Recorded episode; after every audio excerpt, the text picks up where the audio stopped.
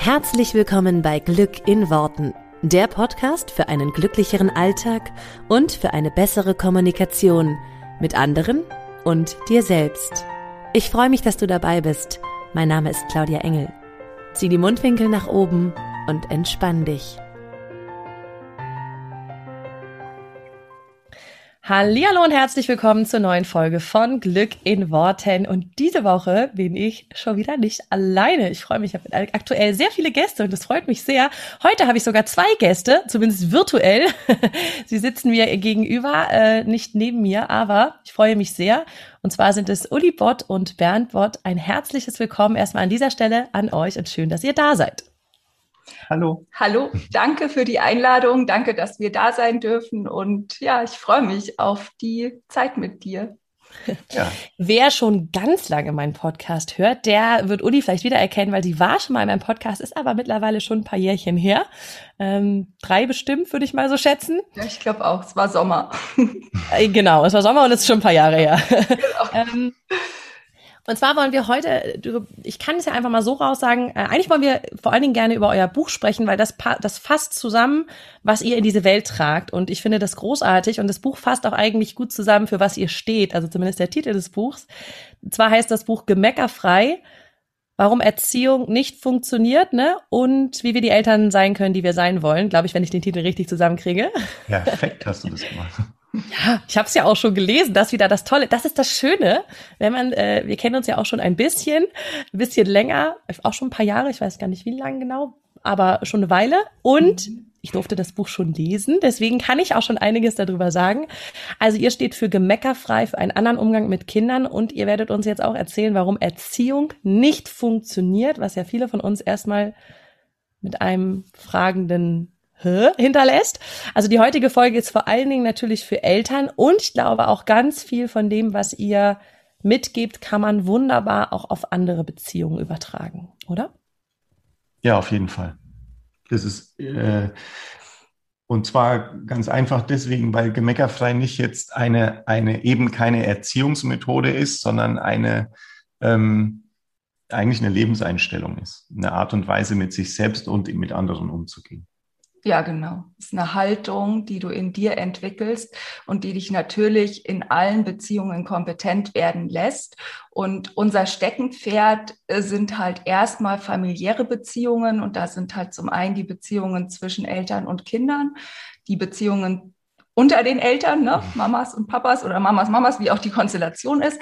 Und ähm, dann natürlich auch die Beziehungen zwischen den Kindern. Und das ist halt das, wo wir im ersten Schritt unseren Fokus drauf legen, weil wir da auch am meisten Erfahrung haben und weil unser Herz dafür schlägt, würde ich sagen, oder? Unsere Herzen. Unsere Herzen, genau.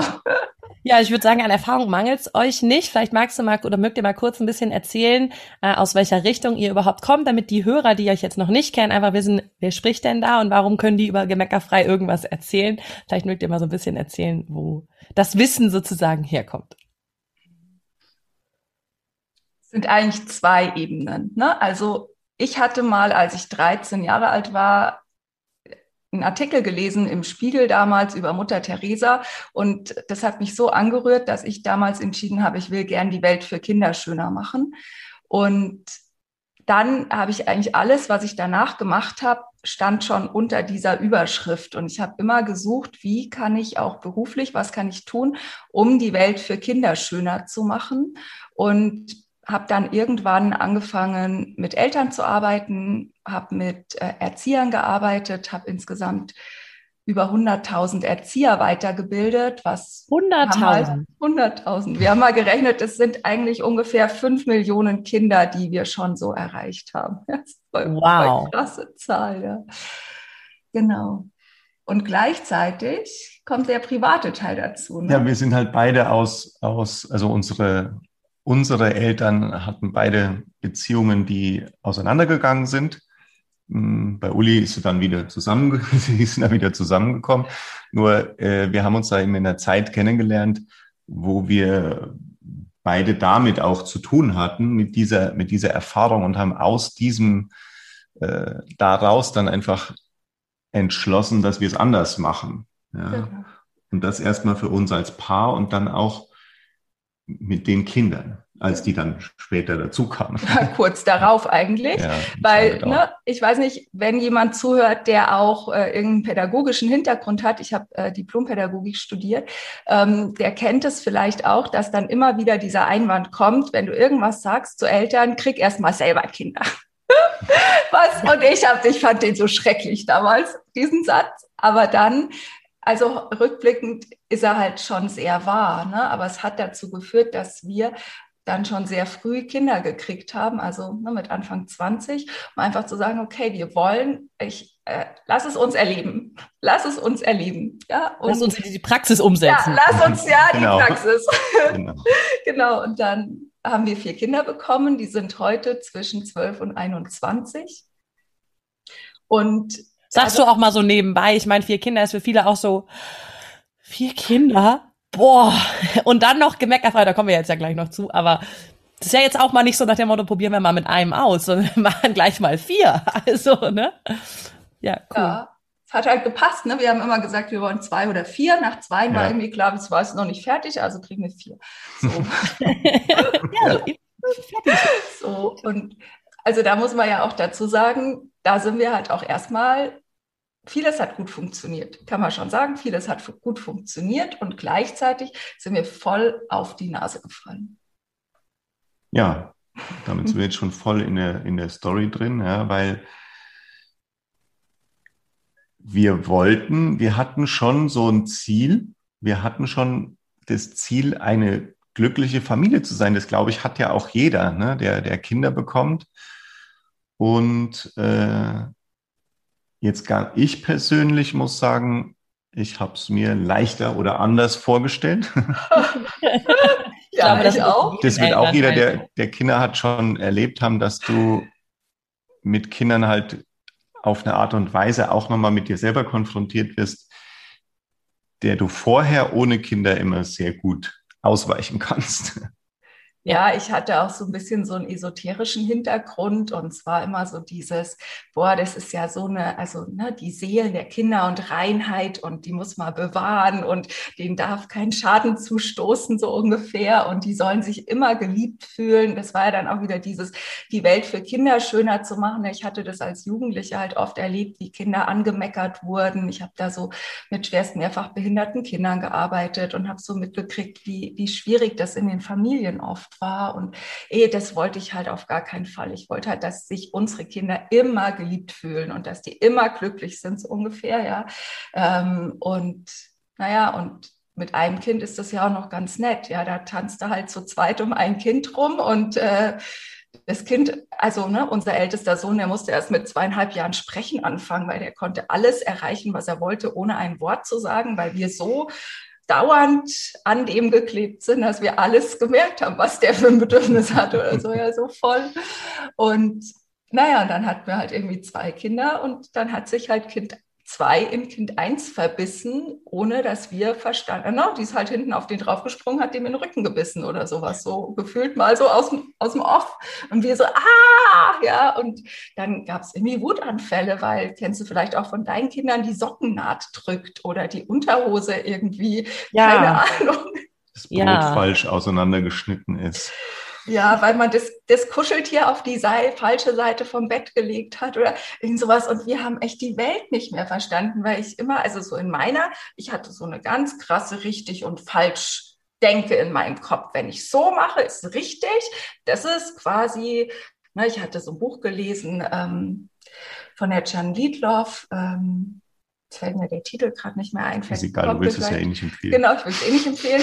äh, aber da war so dieses, boah, ich, also ich, also die Kinder so, so, boah, ich, also die kriegen alles von mir. Also kann man sagen, wenn ich da mal kurz einhaken darf, dass ihr damals, als ihr Kinder gekriegt habt, noch auf dieser, also es gibt ja mehrere, sag ich mal, Erziehungsstile heutzutage. Manche sagen, also Kinder brauchen klare Grenzen, die müssen ganz klar wissen, das und das.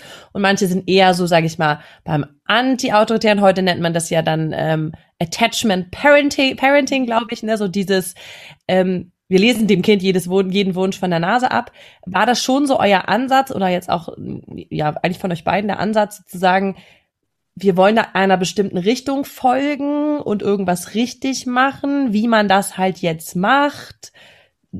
Packt man ein Kind in den Kinderwagen oder trägt man das oder muss man das, äh, darf das alleine essen oder füttert man das oder also all diese Sachen, die sich halt Eltern irgendwie tausend Fragen stellen. Gab es da so Richtung, in ihr gefolgt seid? Äh, ja, das war ganz spannend, weil man muss an der Stelle, glaube ich, echt nochmal 20 Jahre zurückspulen, weil das, ne, es gab keine Blogs, es gab kein, kein Internet in der Form, wie wir das heute nutzen, wo man jetzt sich zu diesen vielen Themen so krass informieren konnte. Also das ich muss den Satz, glaube ich, nochmal ganz kurz sagen. Irgendwie ja. war gerade kurz das Internet ein bisschen gestockt. Es gab was nicht? Es gab vor 20 Jahren ja noch nicht Blogs, so Mama-Blogs und so in der ja in dem Umfang. Aber so rückblickend oder ne, je mehr, was ich dann auch an Büchern immer noch gelesen habe, würde ich schon sagen, es, es war so eine Art bedürfnisorientiertes, heute würde man es bedürfnisorientiert nennen, bis hin zur Selbstaufgabe. Ne? Also ja, so. also was schon so war, dass wir, auch wenn es jetzt noch nicht die Richtung gab, wie das heute hat, alles einen schöneren Namen, war und waren wir schon sehr klar auf dem, also so machen wir es und wir tragen die Kinder und was weiß ich. Also da hatten wir schon ein klares, eine klare Vorstellung von dem, was richtig und falsch ist. Ja, absolut. Und, und eben auch ja ein Antibild. Also, ne, also schreien lassen geht gar nicht zum Beispiel. Oder ja. ähm, ne, auch so, nee, also alleine Bett schlafen lassen geht gar nicht. Also da waren wir, da hatten wir schon da waren wir schon noch sehr, mir sehr klare Vorstellungen gehabt und sind halt, ich glaube, das ist auch der Grund, warum wir dann damit so auf die Nase gefallen sind, weil wir halt gedacht haben, das muss doch funktionieren. Und was heißt jetzt genau auf die Nase gefallen? Jetzt ist ja, ähm, jetzt wird's ja spannend. also ich meine, ich glaube, ich glaube, viele Eltern haben das Gefühl, mit dem, was sie gerade tun, fallen sie auf die Nase. Also ich kann das nur sagen, bei, bei drei Kindern manchmal denke ich, das klappt super, was ich jetzt mache. Und dann gibt's Tage, wo ich denke, nee, das ist auch nicht offenbar die Lösung. Mal alleine schon, dass wir alles, ne, also unser Wohnzimmer war das reine Spieleparadies. Wir haben irgendwelche Höhlen gebaut. Wir konnten irgendwie nur noch irgendwie über Spielzeug, äh, äh, äh, wie sagt gehen. man, gehen, also irgendwie balancieren da zwischendurch uns irgendwie. Also wir, die haben, die durften, die konnten alles. Und trotzdem gab es Riesentheater, nur weil mal die Zähne geputzt werden sollten oder äh, es Zeit war, ins Bett zu gehen oder grundlos. Ne? Also, dass mhm. wir, das war ja das, wo wir so voll ratlos wurden, dass äh, gerade unsere Tochter Wutanfälle gekriegt hat in Momenten, wo wir gesagt haben, was war jetzt hier eigentlich gerade mhm. los? Weshalb explodiert dieses Kind? Warum darf ich dem keine Hose anziehen? Warum kann das, also, ne, so, wo wir gesagt haben, das, das, so, und dann war der, warst du ja immer der, der gesagt hat, naja, wir müssen halt strenger sein. Ja, klar. Klassisch, ja, das ist die klassische Männerlösung ist halt erstmal, okay, dann machen wir es halt ein bisschen äh, werden wir halt etwas klarer, ja, und versuchen es halt mit Regeln oder Konsequenzen. Regeln waren in dem Alter ja auch noch ein Zweijähriger. Das war uns schon klar, dass ein zweijähriges Kind noch keine Regeln versteht eigentlich, aber halt versucht da mit einer, mit einer strengeren Hand dran zu gehen. Ja, ja das ist, glaube ich, was, was viele Eltern machen. Du, du bist erst so sehr liebevoll und, und lässt viel zu, dann funktioniert es nicht und dann schlägst du so in die andere Richtung aus mhm. und wirst halt so, na, das kommt dann oft auch eher von den Papas, ja, dann so dieses, boah, jetzt müssen wir hier mal durchgreifen. Ja, weil es halt auch das Kind braucht auch Regeln, ne? So. Ja, genau. Ja, oder Kinder brauchen Grenzen. So, ne? Ja. Und das ist dann das, die Stelle, wo, ähm, wo ja oft dann wieder das so ein bisschen das Selbsterfahrene rauskommt. Also dann mache ich es halt so, wie es meine Eltern mit mir gemacht haben. Ne, vielleicht äh, aus dieser Ratlosigkeit einfach. Ne? Ja, weil das ist so dieses, ich glaube, das kommt einfach daher, wenn du was machen willst, wenn du es anders machen willst, dann hängst du ja immer noch in dem Alten fest, weil du definierst dich ja über das, wie du es erlebt hast. Also du sagst ja, ich mache es anders als meine Eltern. Und damit ist der, der Referenzpunkt, ist das, wie es deine Eltern gemacht haben. Oder wenn du sagst, ich mache es anders wie die Gesellschaft, ist der Referenzpunkt, wie es die Gesellschaft macht. Und deshalb ist in dem Moment, wo es stressig wird, machst du es doch wieder genauso, wie du es eigentlich nie machen wolltest. Das ist ja der Klassiker, wo man sich selber plötzlich Sätze sagen hört, die von den eigenen Eltern kamen und man oh. denkt, habe ich diesen Satz gerade gesagt? Ja. Was ist denn dann passiert, als ihr die etwas, sage ich mal, strengere Variante ausprobiert habt und äh, klarere Regeln, vielleicht auch einen klareren, weiß ich nicht, wie man das auch machen kann, ne? klarerer Tonfall, ähm, vielleicht auch mal irgendwas verbieten und so weiter. Was ist dann passiert? Ist halt voll eskaliert. Ja. Also es wurde halt alles eigentlich nicht besser, sondern schlimmer. Ja, es wurde einfach fieser. Ich würde ja. sagen, es wurde fieser, weil du musst ja, um Regeln oder Konsequenzen durchzuziehen, musst du ja fies werden an irgendeiner Stelle. Mhm. Wenn so ein Kind, wenn du dem Kind dreimal gesagt hast, nee, es gibt jetzt im Supermarkt, es gibt jetzt keine Gummibärchen und das Kind schnappt sich die immer noch und rennt durch den Supermarkt. Äh, also irgendwann musst du es, und jetzt gehen wir mal davon aus, es ist vielleicht nicht im Supermarkt und nicht sagen wir mal, es ist ein sechsjähriges Kind, das irgendwie dann sich weigert, die Zähne zu putzen. Und wenn du das jetzt mit Regeln und Konsequenzen machen wollen würdest, dann bist du irgendwann an dem Punkt, dass du das Kind packst, festhältst und ihm die Zähne putzt, weil ne, es gibt ja keinen anderen Weg. Also wenn du jetzt sagst, Regeln und Konsequenzen sind das Mittel der Wahl, dann musst du ja bereit sein, das bis zum letzten durchzuziehen. Sonst giltst du ja als inkonsequent. Und das ist eigentlich auch genau der Punkt. Ich glaube, da können sich jetzt super viele Eltern äh, reinversetzen. Also so ging es uns, dass ich gesagt habe, boah, ein, dreijähriges Kind, also als unser Sohn drei war oder so, konnte ich den ja noch nehmen und irgendwie ins andere Zimmer tragen, wenn ich ja. gesagt habe, jetzt ist hier Schluss. So, jetzt ist unser Sohn mittlerweile auch sechs und als er jetzt dann so fünf war, hatten wir so gemerkt, boah, der hat erstens ganz schön Kraft, zweitens kann man den gar nicht mehr überall. Und da habe ich auch gesagt, das, wie soll man das dann machen, wenn der acht ist oder zehn? Ich sage, das, das Konzept funktioniert ja gar nicht, weil es irgendwann wirklich wie ein Kräftemessen ist. So, wer ist jetzt hier der Stärkere? Wer setzt jetzt durch? Weil wenn ich sage, du machst bitte A und er sagt, ich will aber B, dann ist der natürlich auch mit seinem ganzen Körper und mit allem, und nicht nur mit seinem Körper, sondern natürlich auch mit seinem ganzen Willen für sein, steht er natürlich für sein Ding ein und ich jetzt für meins. So, und jetzt ist halt die Frage, wie setze ich jetzt durch? Und das ist eigentlich genau der Punkt, wo, glaube ich, viele Eltern schon standen und dann irgendwann festgestellt haben, ähm, wenn ich nicht körperliche Gewalt anwenden will, was ja, glaube ich, viele, einfach die meisten hoffentlich oder alle hoffentlich, äh, ausschließen, was mache ich dann? Ja. Äh, und ich glaube, das ist auch der Punkt, wo jetzt viele sagen, und wie geht's denn dann sonst? Ja. und jetzt setzen ja viele Erziehungsratgeber an. Und jetzt kommt ihr. genau. Und das ist der, die der, der Knackpunkt, und das ist das, was wir auch mit der Zeit dann gemerkt haben, ist, dass wenn wir an dem Punkt ansetzen, dann sind wir an der falschen Stelle. Weil an dem Punkt ist es schon zu spät. An dem Punkt, wo ich überlege, okay, wie setze ich mich jetzt durch? Da bin ich ein, da bin ich viel zu spät im ganzen Weg und auf ganz der falschen Ebene. Weil wenn es um Durchsetzen geht, dann bin ich schon beim Kämpfen und dann züchte ich mir, ich sage es jetzt ganz provokativ, dann züchte ich mir kleine Kämpfer ran, die immer mhm. größer werden und immer willensstärker damit und die das Konzept erlernen. Ich muss kämpfen, ich kämpfe um das, was ich will und ich kann gewinnen. Das, der Stärkere gewinnt. Der Stärkere gewinnt, genau. Ja. Also egal ob jetzt mental stärker oder körperlich stärker oder, oder was auch immer. Ja, das ist ja auch, da kommt jetzt auch, ich würde gerne noch ein bisschen ausholen dazu und dann gerne darauf, wie geht's dann, ja, ähm, weil das ist ja genau dieses Erziehungskonzept, zu sagen, ich als Erziehender, als Elternteil erziehe ein Kind, indem ich Macht ausübe über ein Kind, weil ich sag, weil ich der Große bin, weiß ich, wie es geht und du kleines dummes Kind hast zu tun, wie ich es haben will. Und damit übe ich Macht aus. Damit mache ich aber das Kind zum Objekt. Also, ne, ich sag, ich nehme es nicht würdevoll als Subjekt wahr, sondern ich mache das Kind zum Objekt.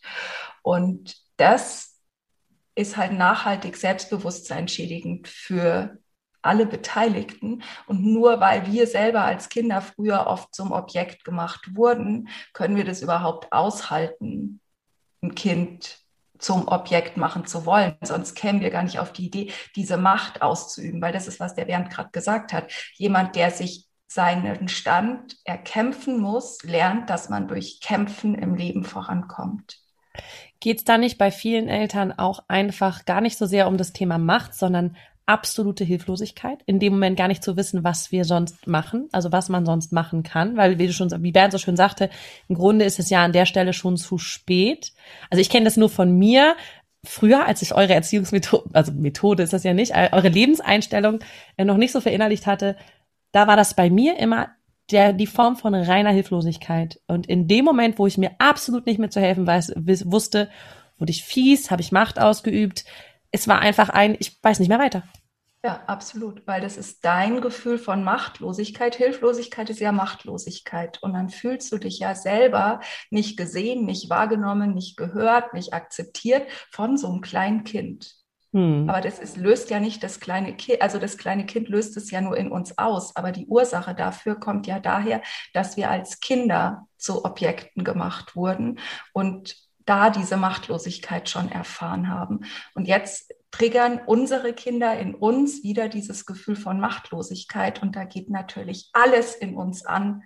Ne? Davor müssen wir uns schützen, weil das ist gefährlich. Okay. Und wenn ihr sagt, das setzt deutlich früher an, also ist im Grunde, kann ich noch mal ganz kurz auf die Situation eingehen, wenn man schon an der Situation ist, wo das sechsjährige Kind sagt, ich will jetzt keine Zähne putzen oder was auch immer, man schmeißt sich im Supermarkt, schmeißt das Kind auf den Boden, ist es im Grunde, würdet ihr sagen, ist es im Grunde dann eigentlich egal, wie man reagiert, weil es wird sowieso, also weil das halt einfach die falsche Stelle ist, also ist eigentlich auch wurscht, was man macht, sondern man muss an einer anderen Stelle ansetzen?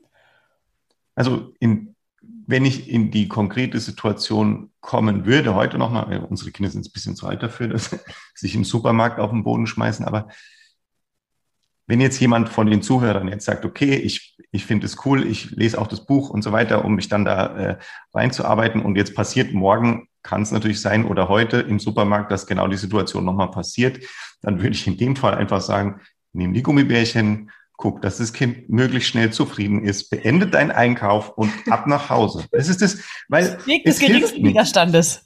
Genau, nehmt für alle den Stress raus, weil der Stress macht krank, der kostet dich Kraft, du bist danach fix und fertig, das Kind ist fix und fertig, du machst dir selbst Vorwürfe oder machst dem Kind ist vollkommen egal zieht alles nur runter. In dem Moment kauft die Gummibärchen, kauft dir selber auch noch was Leckeres dazu, macht daheim eine Party und esst den ganzen Tag nur Zucker, wenn ihr wollt oder auch nicht. Die Kinder sind dann sowieso immer schnell durch eigentlich. Äh, und fertig, weil, weil, weil es hilft nichts. Du änderst an der Situation. Deswegen ist die Stelle falsch, weil immer wenn du in den Situationen änderst du nichts an der Ursache. Absolut. Okay, cool. Und jetzt kommen wir mal zur Ursache und damit auch zum Buch. Und äh, das finde ich so geil, weil ich glaube, dass, dass der Titel Gemeckerfrei, ja, was ja auch so euer Slogan ist und euer Markenzeichen und so. Ich kenne keine Eltern, die nicht gefühlt ständig meckern und sagen, sie haben keinen Bock mehr da drauf. Weil dieses, man kommt sich ja, also ich kann immer nur als Mutter, weil ich wäre jetzt, wär jetzt das Leben Exemplar hier, ne, von Dreifachmutter. Manchmal kommt man sich ja vor, wie, man ist den ganzen Tag nur dabei, was zu verbieten, da zu sagen, fass das bitte nicht an, benimm dich doch mal hier. Sei, kann, kannst du ein bisschen, kannst du ein bisschen Rücksicht, zieh deiner Schwester nicht an den Haaren. Also man ist ja den ganzen Tag nur am, man kommt sich vor wie so ein Hühnchen. Ja. Wie kommt man da raus, langfristig und um, am richtigen Hebel? Also ein ganz wichtiger Aspekt ist, dass wir irgendwann entschieden haben, dass nichts von den Sachen, von denen wir denken, die sollte man tun, also zum Beispiel wie viel Zucker man isst oder sowas, ja, nichts von diesen Sachen ist wichtiger als die Beziehung zwischen mir und meinem Kind. Also in jedem Moment stelle ich, stellen wir die Beziehung zu unseren Kindern an die erste Stelle. Ne, wir hatten gerade so eine Situation, ja, ähm, dass unser jüngster Sohn sein, sein äh, Handy Code, Bildschirmcode. Also die Einschränkung für den Jugendschutz ist und so. Und für seine Zeiten, diesen Code hat er geknackt. Genau. Genau, Genaues Bildchen. Ja, eigentlich clever, ne? Und ja, natürlich habe ich auch diesen Anteil in mir, der dann sagt, boah, wie kannst du nur? Und das hatten wir doch schon mal und wir haben das doch ausgemacht. Ja, den Teil hätte ich auch in mir. Aber an der Stelle halt nur zu sagen, boah, das finde ich jetzt doof. Ja, weil das ist jetzt meine Betroffenheit. Ich finde es doof. Und gleichzeitig aber zu sagen, du, also nicht zu sagen, du hast was falsch gemacht, du bist ein schlechtes Kind, du, äh, du darfst jetzt, ich nehme dir jetzt das Gerät weg, bla bla bla, sondern einfach zu sagen, okay, du, so mag ich es nicht, wir brauchen eine andere Lösung. Na, jetzt habe ich eine Stunde keine Zeit, aber nachher setzen wir uns zusammen und ich möchte, dass du mir bis dahin schon eine Lösung vorschlägst. Und dabei dem Kind nicht das Gefühl zu vermitteln, dass es, ne, dass es falsch ist, dass es was Falsches gemacht hat. Das weiß es doch selber. Das weiß es doch schon selber. Also nicht über jetzt, weil was wir oft machen, ist, wir versuchen dann über Emotionen eine Wirkung zu erreichen, indem wir sagen, boah, das ist aber, das macht mich jetzt. Also ich darf meine Emotion schon ausdrücken, dass ich sage, das finde ich nicht gut und ich bin traurig, wenn du sowas machst, weil, weil das äh, nicht unser Vertrauensverhältnis äh, ist, das, ich, das wir eigentlich miteinander gerne haben wollen. So kann ich schon ausdrücken. Nur nicht dieses, dieses, das Kind zu versuchen, dann in eine noch schlechtere Emotion zu bringen. Emotional so. zu erpressen. Weil ja. du das jetzt gemacht hast, geht es mir schlecht. Schau ja. mal, wie ich jetzt schimpfen muss, weil du das gemacht hast. So, ja. Darf ich dann noch mal kurz einhaken? Das ist ja natürlich immer super. Es ist ja immer alles genau. Äh, wir haben gerade das Thema, die Kinder äh, können hier essen quasi ständig jeden Tag Eis. So, jetzt kommt genau das, weil du, weil du es gerade gesagt hast, ne? Die Beziehung drüber zu stellen über ähm, oder das wichtiger zu erachten als zum Beispiel, wie viel Zucker darf ein Kind am Tag. Heißt das jetzt im, für den Alltag, das kann so viel Eis essen, wie es möchte. Und danach ist es halt irgendwie, weiß ich nicht, aufgedreht, ein bisschen komisch drauf. Ähm, und das einfach immer jeden Tag nach dem Motto, es reguliert sich schon von selber? Oder wie mache ich das dann konkret bei dem Beispiel zum Beispiel? Also zum Beispiel, äh, wenn ich, also wie, wie, wie sieht es dann im Alltag aus, diese Beziehung an erste Stelle zu stellen? Ich habe ja als Eltern schon sehr viel Gestaltungsspielraum. Zum Beispiel, wie viel Zucker ist verfügbar, wenn ich jetzt bei Zucker bleibe? Ne? Was ist überhaupt zu Hause? Jetzt seid ihr gerade nicht zu Hause. Ne? Sagen, hier ist viel Zucker verfügbar. An jeder ja, Stelle. Kinder wissen auch ja. genau, wo sie Eis kriegen. Ja, genau.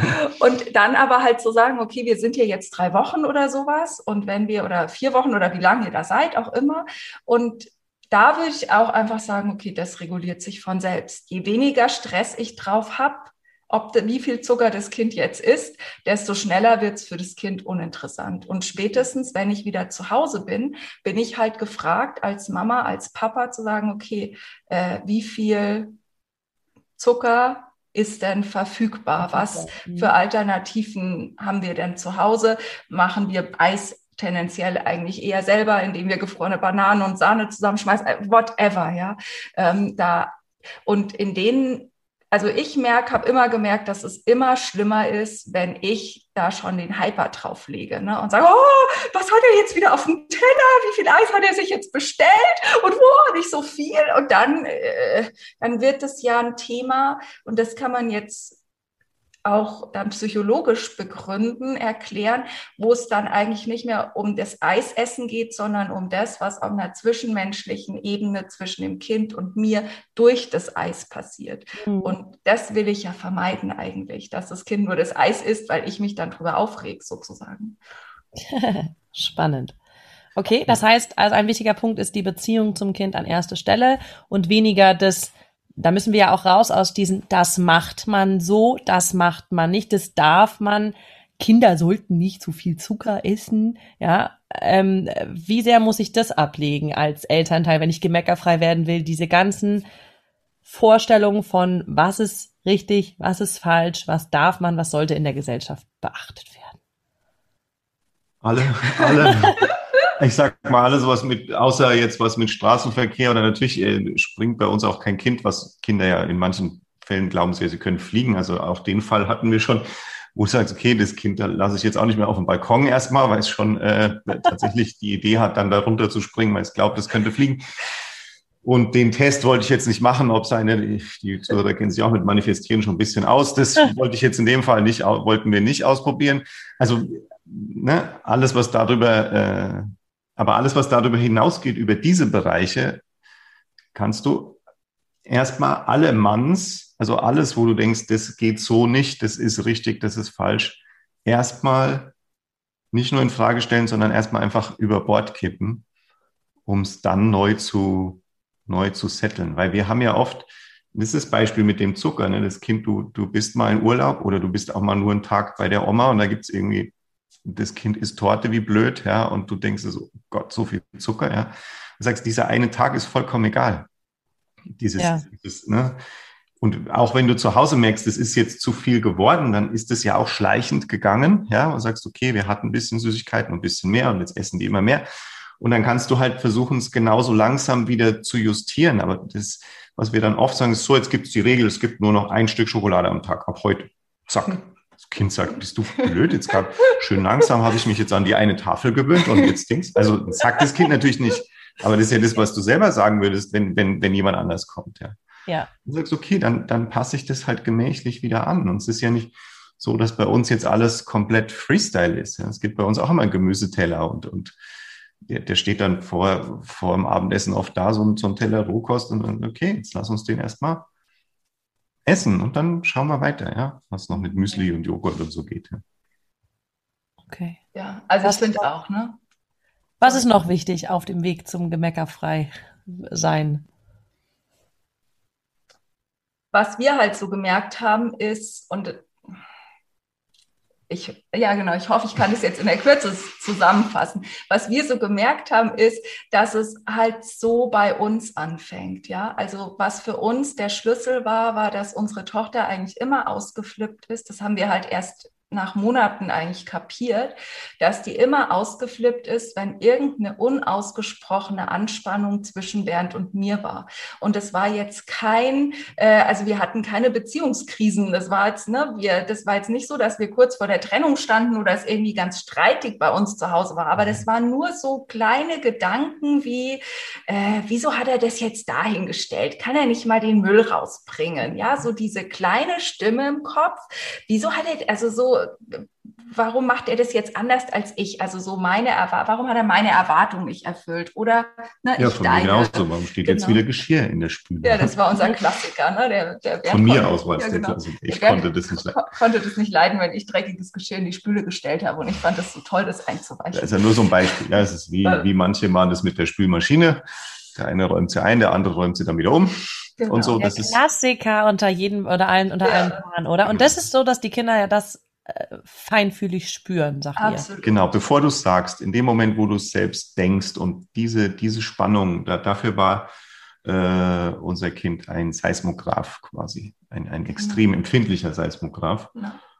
Und als wir das erkannt haben, war das der, der Schlüssel eben zu sagen, okay, es fängt bei uns an. Noch mehr, als wir davor eh Ja. schon dachten, es fängt bei uns an, ja. Also so dieses gewaltfreie Kommunikation und ich muss sagen, wie ich mich fühle und wa, wa, wa, das war schon vorher immer klar, ne? Aber jetzt nochmal zu sagen, wow, so tief geht's bei mir los, ja. Wow. Das Und heißt, es- ihr habt euch. Entschuldige.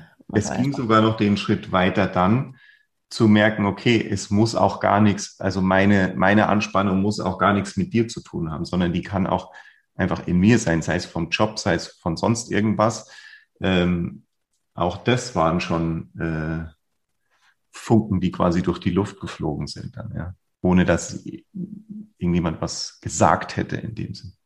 Also die unausgesprochene Spannung, das heißt, ihr habt euch erstmal darum gekümmert, wie ihr diese Spannung rauskriegt in eurer Beziehung, dass der eine nicht immer denkt, oh, jetzt steht da wieder das Geschirr. Ja. Gut, jetzt sind wir wieder, jetzt sind wir schon wieder auf einem ganz, jetzt sind wir ja schon wieder sozusagen an der Stelle, wie Beziehungen gut funktionieren und so. Das heißt, das ist eigentlich der, würdet ihr sagen, das ist ein Schlüsselpunkt, damit die Kinder entspannt sind, dass die Beziehung untereinander und die Beziehung von jedem zu einem selber gut funktioniert?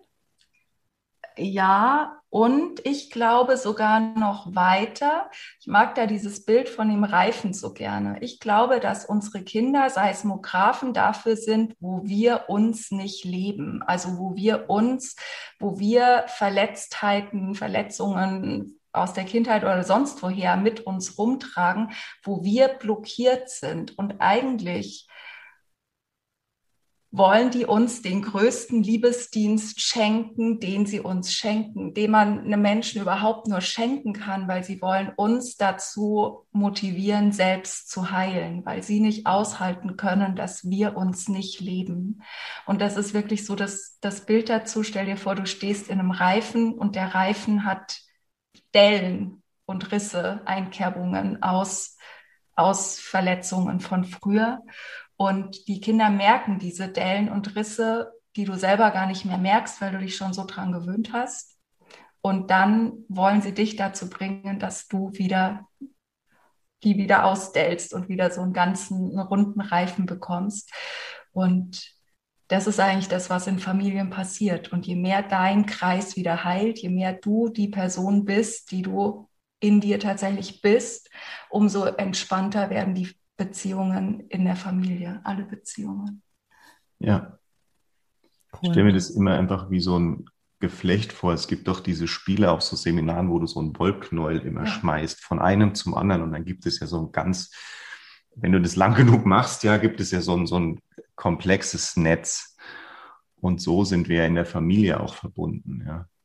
Und, und deswegen ist halt, ist jede Beziehung in der Familie dafür zuständig, dass sich alle gut fühlen. Ja. Cool. Ähm, ihr könnt natürlich jetzt nicht auf alle Details eingehen. Ich kann jedem nur empfehlen. Also ich, wie gesagt, an der Stelle, ich habe schon gelesen, das Buch, und, und ich habe ja eh auch schon bei euch sozusagen aus erster Hand gelernt, wie es funktioniert. Äh, ich kann es nur absolut empfehlen, ähm, sich das Buch zu holen, da einzutauchen. Ich möchte unbedingt noch eine Frage stellen, die garantiert auch vielen auf, den, äh, auf den äh, Lippen brennt. Aber was ist denn, man kann doch nicht komplett gemeckerfrei sein. Also es gehört doch auch dazu, dass man mal streitet. Und ich wäre die Erste gewesen, die das früher gesagt hätte und gesagt hat, also muss es denn immer alles harmonisch? Also das ist doch gar nicht der Sinn und Zweck. Ich habe irgendwo mal gehört, ähm, zum Thema Beziehung auch, das Ziel einer Beziehung ist nicht Harmonie, sondern irgendwie ein schönes, also ein gutes Miteinander. Das heißt aber nicht, dass es immer harmonisch sein muss. Also was sagt ihr, wenn Leute sagen, hey, gemeckerfrei ist doch eigentlich ein total utopisches Ziel und vielleicht auch gar nicht erstrebenswert, weil man muss streiten können und auch lernen, mit Konflikten umzugehen? Ich glaube, gemeckerfrei ist als erstes mal nicht harmonisch. Also es geht nicht um Scheinharmonie oder, oder dieses äh, Toxic Positivity oder sowas. Wir sind jetzt alle nur lieb zueinander und wir kehren alles unter den Teppich. Also auf gar keinen Fall sondern bei uns ist Gemeckerfrei tatsächlich eigentlich mehr ein Zufallsprodukt gewesen. Wir waren auf der Suche nach, wie gehen authentische, echte, liebevolle Beziehungen? Wie gehen Beziehungen, dass alle in der Familie sich möglichst in jedem Moment wohl und gesehen fühlen? Und das Nebenprodukt war, dass wir irgendwann mal da saßen und gesagt haben, krass, gab ja gar keinen Streit mehr bei uns. Wann war denn der letzte Streit? Oh, ist vier Monate her, krass. Ne? Also was wir waren ja, selber überrascht davon. Ja, total. Und was aber nicht bedeutet, und das, glaube ich, ist das Missverständnis, es bedeutet nicht, dass nicht auch jeder immer mal negative Emotionen äußert und auch emotional äußert. Nur es ist ja ein Unterschied, ob ich sage, boah, ich finde es gerade oder mir geht es jetzt gerade, das ist, ich weiß gerade nicht, was los ist oder das und das stresst mich total wenn ich das erstmal nur ausdrücke, geht es ja nicht gegen den anderen. Und wenn alle miteinander auch so gelernt haben, okay, ich muss da nicht drauf einsteigen. Also wenn jetzt einer unserer, unserer Söhne kommt und hat irgendwie Stress in der Schule oder irgendwas nervt ihn da, ja, oder die, ja, das ist, äh, kann man oft nachvollziehen oder auch nicht, ist vollkommen egal. Nur der kommt und ist dann sauer oder, oder ist gestresst und, und lässt es raus. So, Jetzt stehe ich da und ich beziehe das nicht auf mich in dem Moment, weil das ist ja nicht, er ist ja nicht wegen mir gestresst. Selbst wenn er wegen mir gestresst wäre, könnte ich ruhig bleiben. Ja, ich glaube, der Satz ist, dass das Verhalten des Kindes ist nie gegen mich, sondern immer für sich. Ja, und wenn ich es nicht persönlich nehme, dann kann ich viel schneller die Not sehen, die in so einem Kind zum Beispiel gerade hochkocht, weil niemand, also du schreist doch auch nicht wahllos irgendwelche Leute an, wenn es dir gut geht, ja? nee, weiß nicht. weiß es nicht. Und deshalb ist doch immer, wenn es in dem Moment, wo es laut wird, wo, wo irgendjemand schreien anfängt oder, oder weinen anfängt, ist ja immer eine Not dahinter. Und gemeckerfrei bedeutet einfach, dass jede Not da sein darf und dass wir aber dass immer einer in der Familie da ist. Und das ist eben das Bild von dem Geflecht, was der Bernd eben gemeint hat, dass im besten Fall immer einer da ist, der die Not als Not sehen kann. Ja, ich glaube, du hast, ich glaube, es ist auch auf eurem Buch irgendwie hinten drauf oder so, ne? Dieser Spruch, mit dem du, wir sind doch nicht auf diese Welt gekommen, um uns zu streiten, oder wir haben keine Kinder bekommen oder in ja. diese Welt gesetzt, um uns mit ihnen dann zu streiten, weil das ist ja eigentlich, ähm, das finde ich auch so eine schöne Frage, die du in, oder die ihr in dem Buch stellt. Was ist eigentlich der Grund, dass wir uns irgendwann mal für Kinder entschieden haben? Und ich habe mir diese Frage gestellt, ich habe die Frage auch meinem Mann gestellt, weil ich sie einfach sehr schön fand. So, der Grund dahinter ist ja bei den meisten irgendeine Art von Liebe zu erleben. Oder mein Mann sagte so schön, darf man das sagen? Ich wollte mich einfach nicht langweilen. Ich wollte gern Leben in der Bude haben. Fand ich irgendwie auch schön. Ja, und dann habe ich gesagt, ja, das nächste Mal, wenn du dich immer irgendwas beschwerst, dann sage ich dir, hey, du wolltest Leben in der Bude. Jetzt hast du Leben in der Bude. Ja. Ähm, sich mal wieder klar zu machen, ey, was ist der Grund, dass ich mich mal dafür entschieden habe? Und dann dann habe ich mich nicht dafür entschieden, weil ich, auch ich wollte gerne mal so ein paar Kinder in die Welt setzen und dann wollte ich mich am besten jeden Tag mit denen zoffen und dann wollte ich, dass die mir schwer auf den Senkel gehen und dann äh, immer mal rumbrüllen. So. Ja, absolut. Das ist eigentlich genau das. Ja, total schön. Ähm, vielen herzlichen Dank. Also in der sozusagen Kürze der Zeit hier schon mal so runterzubrechen, was diese Lebenseinstellung gemeckerfrei wirklich bedeutet. Und ich kann nur sagen, ich äh, ich erlebe ja auch euch, auch mit den Kindern und ich kann nur sagen, ihr seid so ein Living Example eigentlich davon. So ist nicht nur, habe ich mal theoretisch im Buch aufgeschrieben und dann gehe ich nach Hause und mache mal was ganz anderes. Und was ich so schön finde an der Stelle, da möchte ich einfach mal meine, meine persönliche Erfahrung mit einfließen lassen.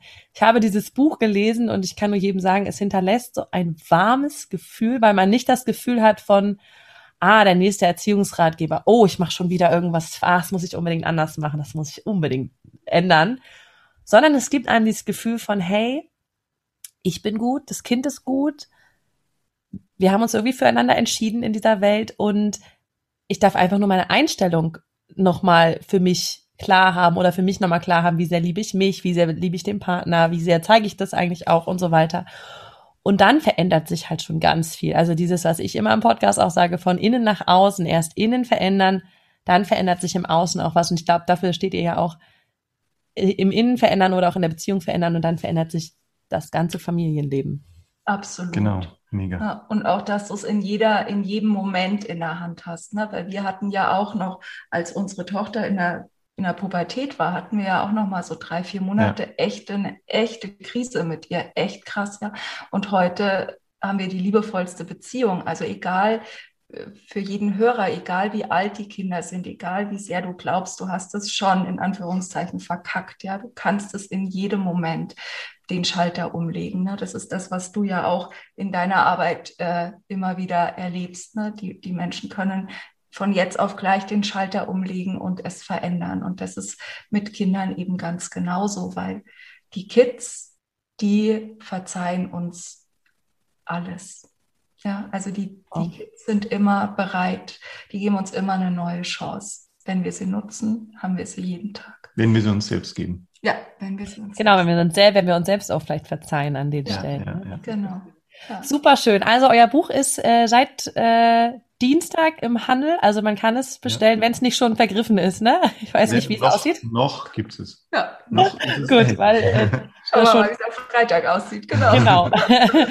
also wenn der Podcast erscheint, genau. Genau. genau. Ähm, also wirklich, ich kann es von Herzen empfehlen. Ähm, alle, die, die in die Podcasts schon länger hören, wissen, ich lade mir sowieso immer nur Gäste ein, wo ich voll hinterstehe und wo ich auch das ähm, in diesem, in diesem Fall das Buch echt empfehlen kann. Also gemeckerfrei ähm, das Buch ist auf jeden Fall sehr, sehr empfehlenswert. Ähm, alles andere, wo man euch findet und was äh, es sonst noch von euch gibt, findet ihr wie immer in den Shownotes. Wir packen einfach alle Links rein für jeden, der da irgendwie sich noch ein bisschen einlesen will, von euch mehr erfahren will und wo er von euch ähm, was findet. Ja. Okay. Vielen danke, danke, danke, danke Danke, ja. dass wir hier sein durften. Danke an alle Zuhörer fürs Zuhören. Und wenn du dich inspiriert fühlst und mit uns zusammen gemeckerfrei in die Welt tragen willst, äh, dann freuen wir uns auch einfach riesig. Und danke für deine Fragen, Claudia, und dass wir hier sein durften. Herzlich. Ja, gerne. Vielen herzlichen Dank, dass ihr da wart. Uli und Bernd Bott, großartig. Ich wünsche euch noch einen wunder, wunder, wunderschönen Tag. Allen meinen Hörern einen wunderschönen Tag. Wir hören uns hier auf jeden Fall nächste Woche wieder. Macht's gut, ihr Lieben. Und bis dann. Ciao. Tschüss. Vielen Dank, dass du dir diesen Podcast angehört hast. Ich würde mich mega doll freuen, wenn wir uns connecten auf meiner Homepage und auf Social Media. Alle Infos dazu findest du in den Show Notes. Und dann freue ich mich auf das nächste Mal, wenn es wieder heißt Glück in Worten, dein Podcast für einen glücklicheren Alltag. Bis dahin alles Gute, deine Claudia.